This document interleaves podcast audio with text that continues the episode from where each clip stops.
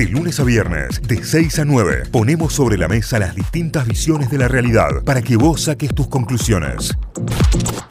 Habíamos anticipado hace minutos nada más. Vamos a hablar sobre el biocombustible y vamos a hablar sobre el pedido que se está realizando, por ejemplo, desde la provincia de Córdoba para que se trate la prórroga de la ley de combustibles, la ley que además eh, promueve este uso y lo que fue aprobada ya en Cámara de Senadores y lo que se está pidiendo es que se trate y se apruebe también en diputados y de acuerdo a eh, una eh, denuncia pública que viene lanzando ya el gobierno de la provincia de Córdoba a través de sus ministros y a través de varias eh, de sus funcionarios tiene que ver con esto, con que diputados no está tratando esta ley, nos quedan aproximadamente 58 días, 57 eh, días a partir de hoy en esta cuenta regresiva para que se venza el plazo de la actual ley de biocombustibles y no se está votando en diputados. Tenemos en línea al ministro de Servicios Públicos de la provincia de Córdoba, está el ingeniero Fabián López. Buen día,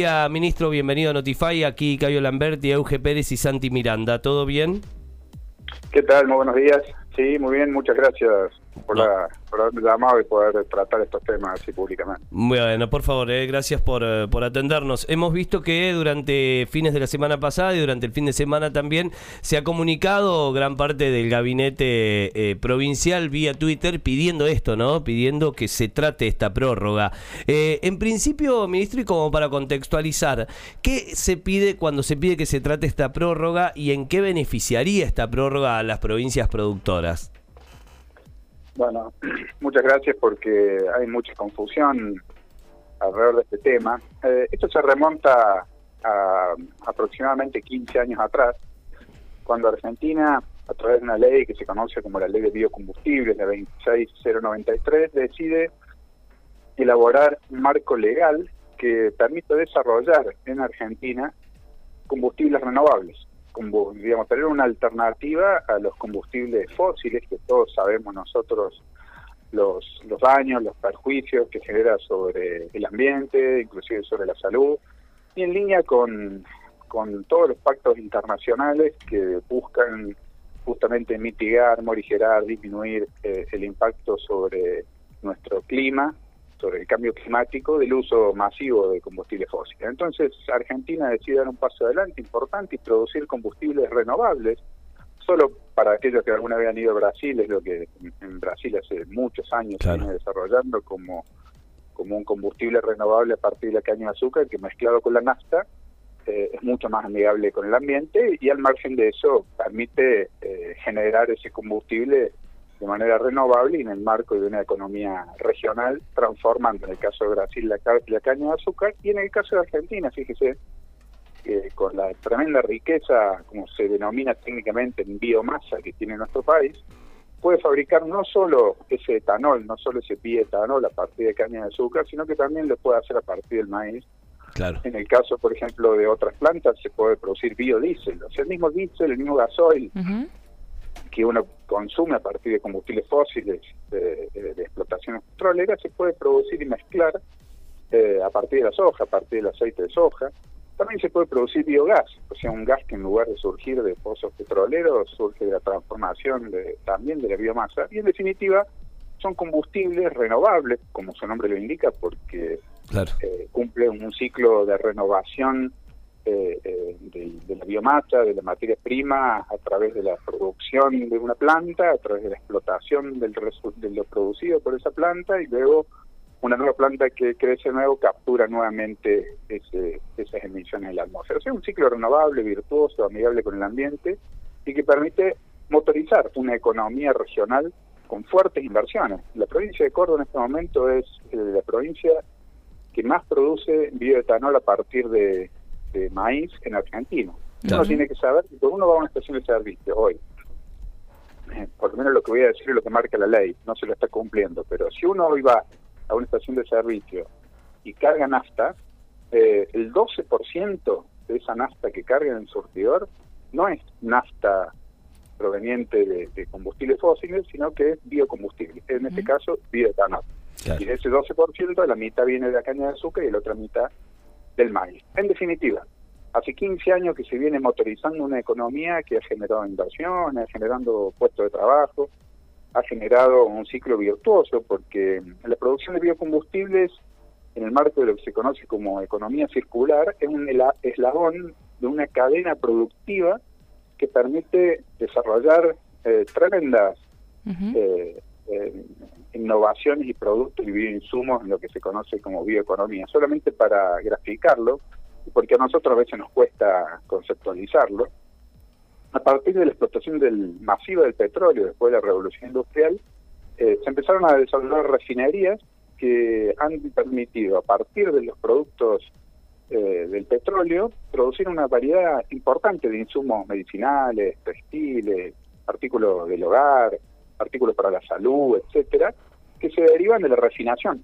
de ese petróleo. Bueno, de la misma manera, porque en definitiva el petróleo también es biomasa que se transformó en combustible hace millones de años, pero de la misma manera, de una manera similar, con la biomasa, con, con la, producción eh, de biomasa que tiene nuestra Argentina, se pueden, usando biorefinerías, también producir un conjunto de insumos también para el hogar, textiles, para la salud, etcétera, a partir de la transformación de esta biomasa. En definitiva, para Argentina y para la región centro, tener la oportunidad de producir biocombustibles eh, es una herramienta económica que genera inversiones, genera empleo, resuelve pasivos ambientales, aumenta el PBI.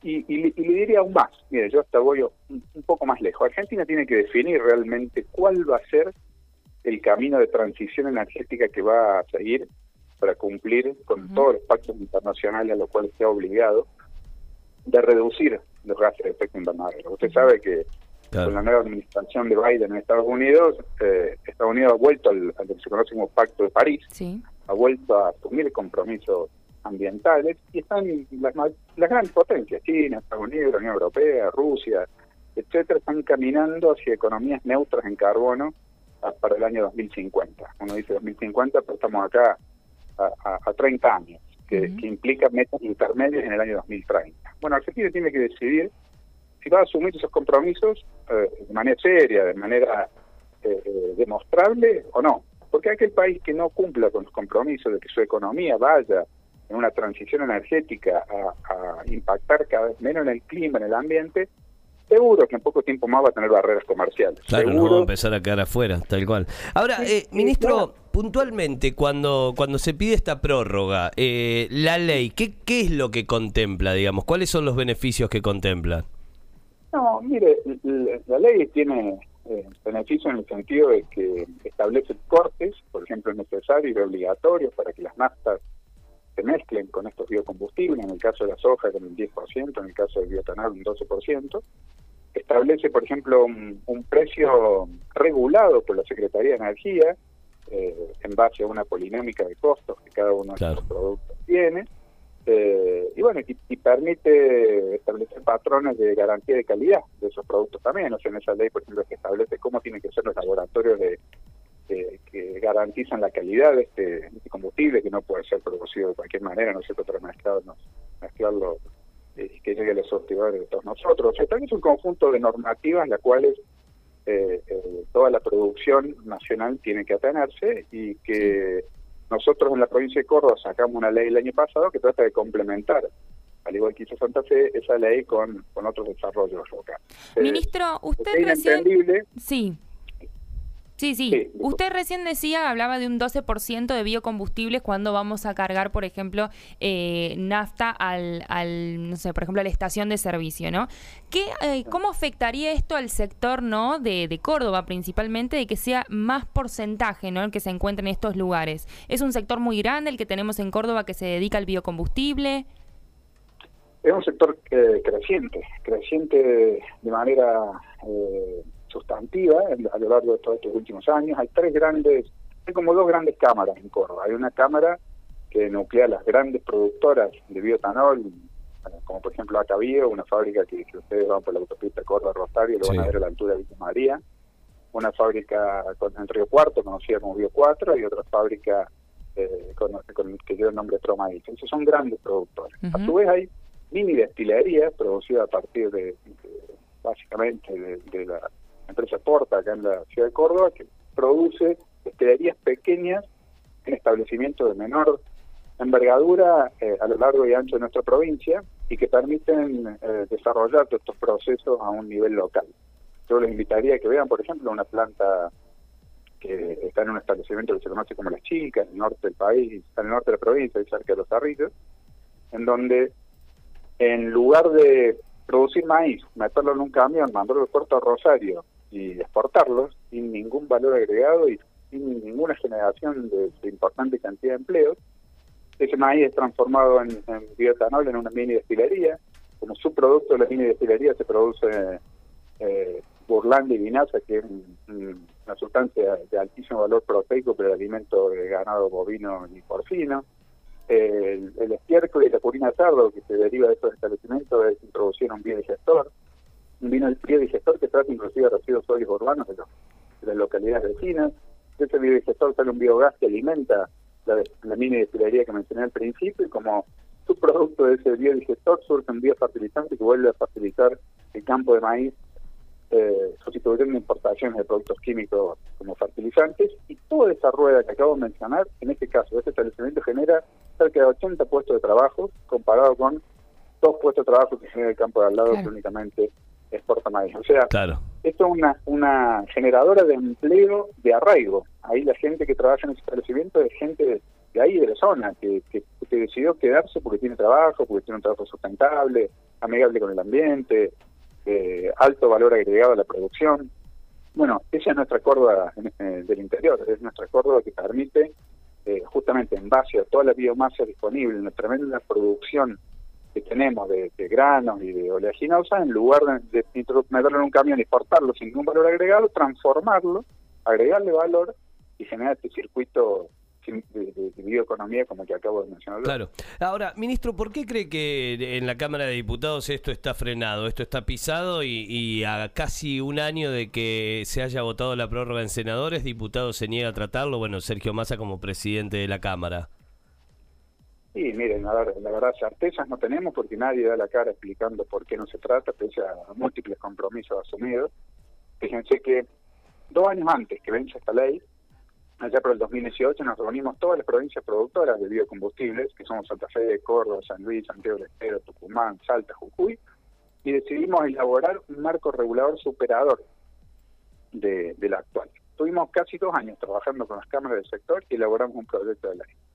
Lo presentamos con dos años de anticipación, de, luego de mucho trabajo. Eh, bueno, se decidió no, no, no tratar por ahora este proyecto y prorrogar la ley senadores la vota, por unanimidad se le vota de senadores, y empieza un, empezamos un peregrinaje en la Cámara de Diputados donde esto sin ninguna explicación no se trata, como bien dijo usted al principio, estamos a 57 días que venza y no nos queda otra cosa que pensar, sospechar de que hay un fuerte lobby del sector petrolero principalmente, que busca que, Argentina no transite este camino de, esta transición, que tiene fuertes intereses económicos en seguir manteniendo privilegios y atrás de eso, probablemente lo que se esté buscando es desempolvar un proyecto de ley que nadie conoce y en 57 días darle tratamiento en ambas cámaras y sacarlo bajo la presión de que si no se vota ese proyecto eh, se cae todo el marco legal. Y eso la verdad eh, nos parece inadmisible, nos parece muy muy lejos de lo que una sociedad democrática debería concebir como política pública, como política de Estado, un tema tan importante que hace no solo a la bioeconomía, sino a los compromisos ambientales internacionales, a, una visión estratégica de cuál va a ser el camino de transición energética que Argentina va a seguir. Y entonces estamos muy preocupados. Porque sí, sí, imagínese si usted fuera un trabajador de este, de este emprendimiento que yo le acabo de mencionar, ¿qué le dice? ¿Qué, qué, piensa? Que el 13 de mayo se tiene que ir a su casa, después de 15 años de, inversión, de trabajo, de formación, de capacitación, de expectativa de crecimiento. Es, totalmente injusto, la verdad que no lo entendemos, nos parece muy poco serio, nos parece muy poco serio que haya representantes de la Cámara de Diputados que le digan a los industriales en un seminario de la UIA, quédense tranquilos que antes que esta ley venza va a haber otra ley. ¿Cómo, cómo, cómo alguien se va a poder quedar tranquilo de que en 59 días las dos cámaras de, nuestro Congreso Nacional, en el marco de un debate profundo y serio, van a tratar y debatir y aprobar un nuevo marco legal? La verdad, la verdad que nos parece inadmisible. Totalmente. Eh, ministro, la última tiene que ver con el precio. Que, que se apruebe esta prórroga, digamos, ¿influye en algo después en el costo final del combustible? ¿Puede llegar a variar? ¿Que se produzca más biocombustible afecta en el precio? Digo, porque hoy también tiene mucho que ver el precio del combustible y nos vivimos quejando de cuánto aumenta, de cómo aumenta, y ya está anunciado que va a aumentar un 15% en los próximos tres meses. Ahora, eh, que se produzca más biocombustible, ¿haría que el precio sea eh, más económico? Mire, eh, la verdad que una muy buena pregunta es con, con lo que hoy creemos que uno de los argumentos con el cual el lobby petrolero está trabajando eh, este tema, es inadmisible plantear una cosa así como, si el maíz y la soja fueran commodity y el petróleo no fuera una commodity. Acá cuando la nafta nunca baja en Argentina. El, barril de petróleo a nivel internacional baja y nuestro, nuestra nafta sigue subiendo. Las empresas petroleras se siguen beneficiando. Fíjense que ahora, con esta ley del impuesto a la, a la riqueza, conocida como ley de impuesto a la riqueza, el inciso 5 del artículo 7 establece que el 25% de todo lo recaudado va a ir a través de IASA a explotaciones consensuadas con IPF. Imagínense, Estamos hablando de cifras millonarias. Durante tres años, 2016, 2017, 2018, sostuvimos un barril criollo en Argentina con precios eh, internos muy superiores al mercado externo. Eh, hubo una transferencia de los consumidores al sector petrolero de cerca de 11.500 millones de dólares. Ni que hablar, que si ustedes siguieron mi Twitter durante el fin de semana, nosotros acá en Córdoba, mientras estamos discutiendo esto, pagamos 10 pesos, no sé si ustedes lo vieron, 10 pesos por litro, más cara la Infinia de lo que se paga en, Capital Federal. Pagamos casi el doble del GNC. Usted puede conseguir que en Córdoba estemos pagando el doble del valor del GNC de lo que paga en el Autónomo de Buenos Aires con el impacto que eso tiene en toda la actividad logística, productiva, el transporte en taxi, remis. ¿Cómo, puede ser que, la discusión sea el, precio en el surtidor cuando se nos está castigando de esa manera a aquellas provincias que queremos producir combustible sustentable? La verdad, eh, si quieren discutir eso, deberían dar la cara, discutámoslo, pongamos los números sobre la mesa eh, y, lleguemos a, demostrarle y, poner los números frente a la gente eh, para que todos sepamos de qué estamos hablando. Gracias, ministro. Eh, que tenga buen día. Muchísimas gracias por esto. No, por favor, muy buenos días. Gracias a usted. Igualmente. El ministro Fabián López, ministro de Servicios Públicos de la provincia de Córdoba, en diálogo con Notify. Notify, las distintas miradas de la actualidad para que saques tus propias conclusiones. De 6 a 9, Notify, plataforma de noticias.